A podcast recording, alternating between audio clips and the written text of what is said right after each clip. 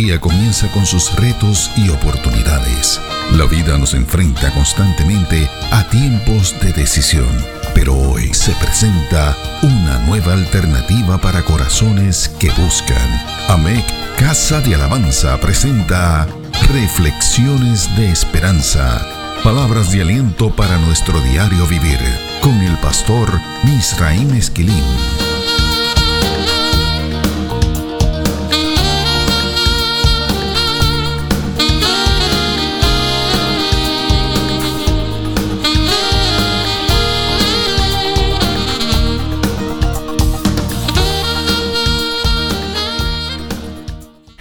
Recibe bendiciones del Señor.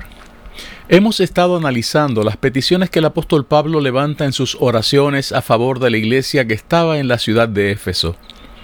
Nos ha sobrecogido el hecho de que Pablo le pide a Dios que le conceda a esa iglesia el don, el espíritu de sabiduría y de revelación. Estos regalos de gracia les harían capaces de conocer mejor a Jesucristo, nuestro Señor y Salvador. Ya hemos visto que el conocimiento del Señor concepto que en griego se llama epignosis. Ese conocimiento del Señor al que Pablo hace referencia trasciende el evento y el proceso de la conversión a Cristo.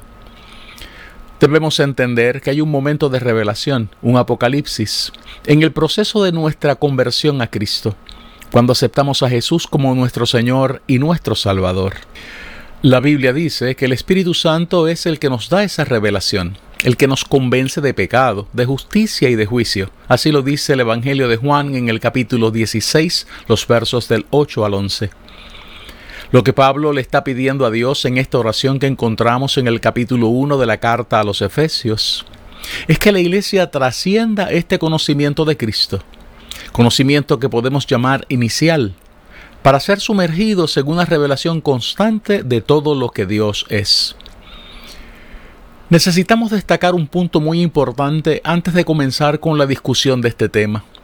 Todos los pasajes bíblicos que citaremos a continuación utilizan el mismo concepto que Pablo ha utilizado en el capítulo 1 de la carta a los Efesios, el concepto epignosis. La Biblia dice que esta dimensión del conocimiento de Dios es como un fruto del Espíritu, y que hay conductas y actitudes que nos pueden ayudar a crecer en este conocimiento. Veamos cómo lo dice el apóstol Pedro en su segunda carta, en el capítulo 1, los versos del 5 al 8, en la nueva versión internacional. Precisamente por eso, esfuércense por añadir a su fe virtud, a su virtud entendimiento, al entendimiento dominio propio, al dominio propio constancia, a la constancia devoción a Dios, a la devoción a Dios afecto fraternal y al afecto fraternal amor.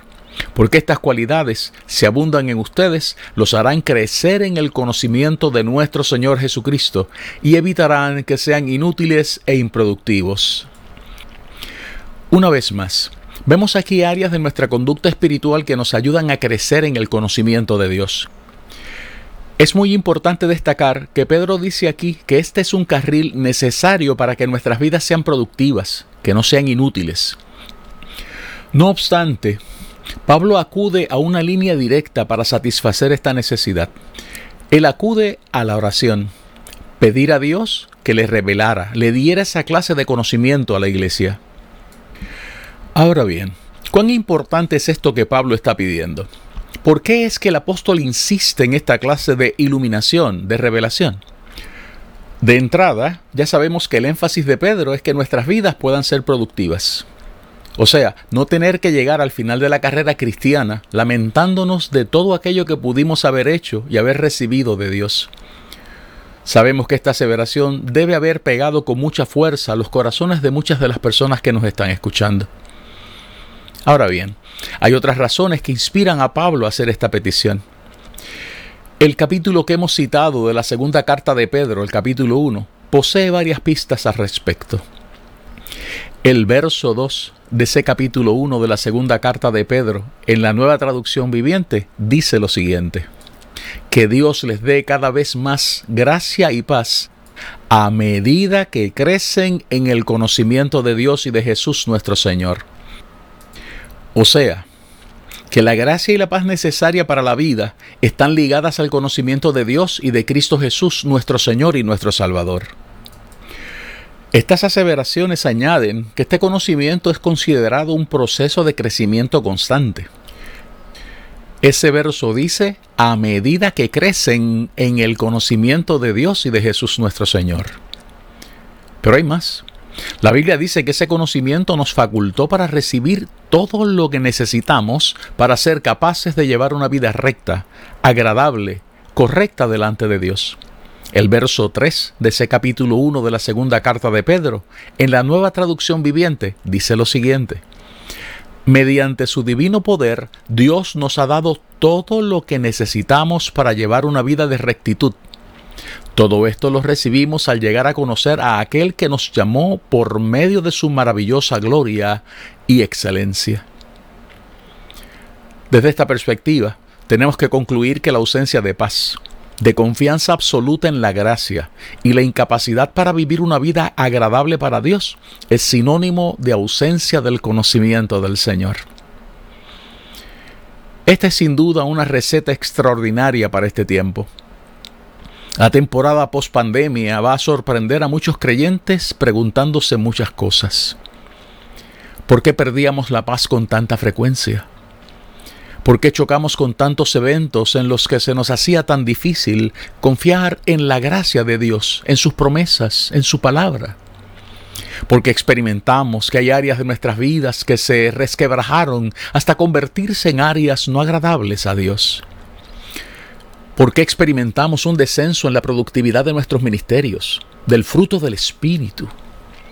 Estos pasajes bíblicos señalan que hay una respuesta para estas preguntas y para otras similares. Falta de conocimiento del Señor. Estos pasajes dicen que podemos crecer en ese conocimiento pidiendo al Señor que nos permita experimentar una transformación de nuestras conductas. Esto es, siendo capaces de añadir a nuestras vidas lo que Pedro describe en su carta.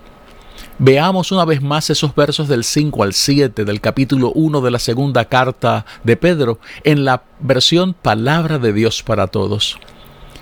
Como ya tienen esas promesas, esfuércense ahora por mejorar su vida así.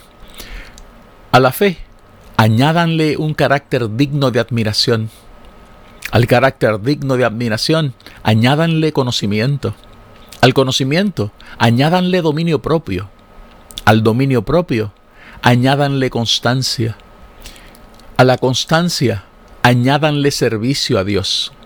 Al servicio a Dios, añádanle afecto a sus hermanos en Cristo. Y a ese afecto, añádanle amor. Otra forma paralela para poder crecer en ese conocimiento es la oración. Hay que destacar que estas formas no son mutuamente excluyentes, o sea, que una no sustituye a la otra y que hay que manejarlas simultáneamente. Pablo sabía esto y es por eso que insistía en la oración ante el Señor, para que se les revelara a la iglesia y que les diera ese conocimiento. Nosotros tenemos que seguir estas enseñanzas y considerarlas como instrucciones que Dios nos regala a través de estas cartas apostólicas. Existen otros datos que hacen aún más relevantes estas instrucciones bíblicas. Por ejemplo, la Biblia señala que hay personas que se pasan la vida aprendiendo acerca de la fe y que nunca llegan al conocimiento, a la epignosis de la verdad.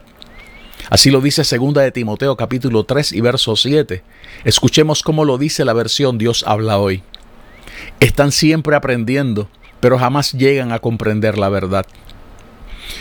Es cierto que esa aseveración fue hecha como parte de una llamada a la atención provocada por unos actos de indisciplina de algunas hermanas en esa congregación. Sin embargo, no es menos cierto que esa aseveración describe a hombres y a mujeres. Recordemos que el concepto epignosis puede ser traducido como conocimiento de la fuente de la información que recibimos.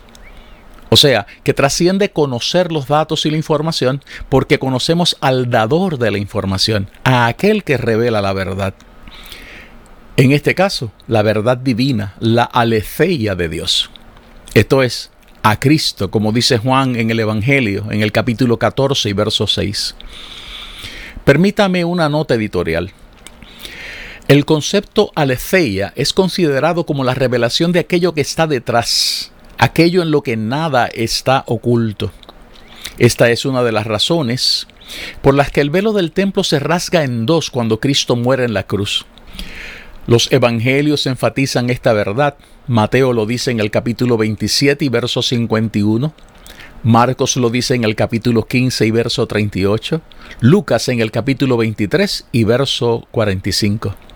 No olvidemos que Cristo es el camino, la verdad, la aletheia. Cristo es el camino, la verdad y la vida, y nadie va al Padre si no es por Él. Hay que puntualizar que la Biblia señala que Dios no hace acepción de personas. Esta verdad escritural está documentada en Hechos capítulo 10 y verso 34, en Romanos capítulo 2 y verso 11, en Gálatas capítulo 2 y verso 6, en Efesios capítulo 6 y verso 9, en Colosenses capítulo 3 y verso 25, y en Primera de Pedro capítulo 1 y verso 7. Tampoco hay acepción de personas para recibir esta clase de revelación del conocimiento del Señor. Es por esto que insistimos en que todos los seres humanos poseen la misma oportunidad para venir a los pies de Cristo, recibir el regalo de la salvación y la revelación del conocimiento del Señor. Escuchemos cómo lo dice Primera de Timoteo en el capítulo 2, los versos del 3 al 6, en la versión Reina Valera del 60 porque esto es bueno y agradable delante de Dios nuestro Salvador, el cual quiere que todos los hombres sean salvos y vengan al conocimiento de la verdad. Porque hay un solo Dios y un solo mediador entre Dios y los hombres, Jesucristo hombre, el cual se dio a sí mismo en rescate por todos, de lo cual se dio testimonio a su debido tiempo. Pero hay mucho más detrás de esto que Pablo pide para la iglesia, iluminación para conocer mejor al Señor. La Biblia dice que esto está íntimamente ligado al proceso de renovación que forma parte de la vida cristiana. Escuchemos cómo lo dice el mismo apóstol Pablo en su carta a los colosenses, en el capítulo 3, los versos 10 y 11, y esta vez leemos la nueva traducción viviente. Vístanse con la nueva naturaleza y se renovarán a medida que aprendan a conocer a su Creador y se parezcan más a Él en esta vida nueva no importa si uno es judío o gentil, si está o no circuncidado, si es inculto, incivilizado, esclavo o libre. Cristo es lo único que importa y Él vive en todos nosotros. Además, la Biblia también describe que crecer en el conocimiento de Dios es uno de los requisitos, y citamos, para andar como es digno del Señor. El capítulo 1 de la carta a los colosenses, los versos 9 y 10 en la versión Reina Valera del 60, dice lo siguiente. Por lo cual, también nosotros, desde el día que lo oímos, no cesamos de orar por vosotros y de pedir que seáis llenos del conocimiento de su voluntad en toda sabiduría e inteligencia espiritual para que andéis como es digno del Señor, agradándole en todo, llevando fruto en toda buena obra y creciendo en el conocimiento de Dios. Por si todo esto no fuera suficiente, la Biblia dice que Pablo oró por la iglesia que estaba en la ciudad de Filipos, de la misma manera que oró por la que estaba en la ciudad de Éfeso. Veamos esto. Filipenses capítulo 1, los versos del 9 al 11 en la nueva traducción viviente. Le pido a Dios que el amor de ustedes desborde cada vez más y que sigan creciendo en conocimiento y entendimiento.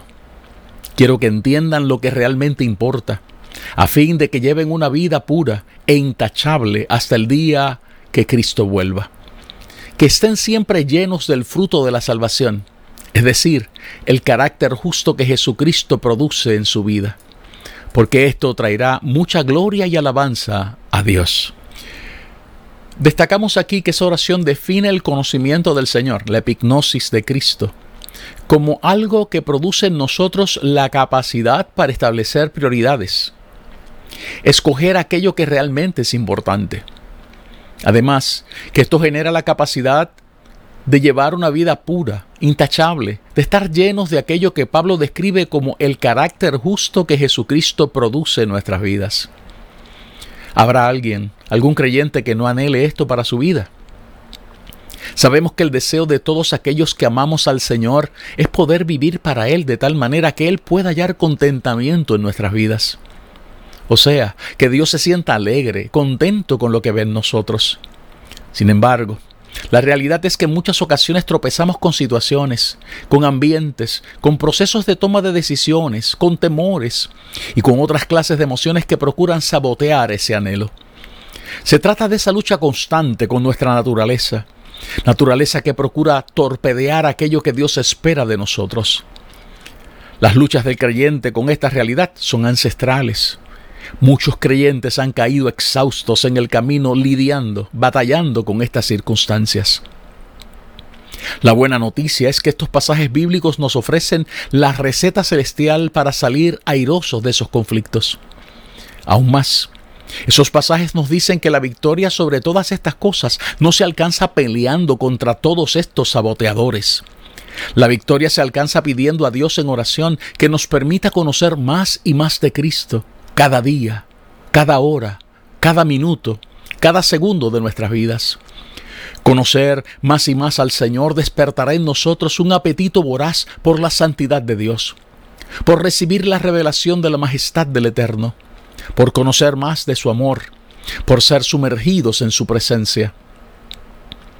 La iglesia de las generaciones anteriores entendió esto muy bien es por esto que encontramos en sus coros y en sus himnos cánticos como Yo quiero más y más de Cristo. Himnos como Cuando andemos con Dios escuchando su voz. Ese es el himno número 103 del himnario de gloria. O Cristo es mi dulce Salvador. Y hoy yo quiero andar con Cristo. Ese es el 173 del himnario de vida cristiana. Esto entre muchos otros. Ahora bien, la Biblia añade algunas destrezas, y digo esto entre comillas, destrezas que ayudan en el crecimiento de ese conocimiento, de esa epignosis.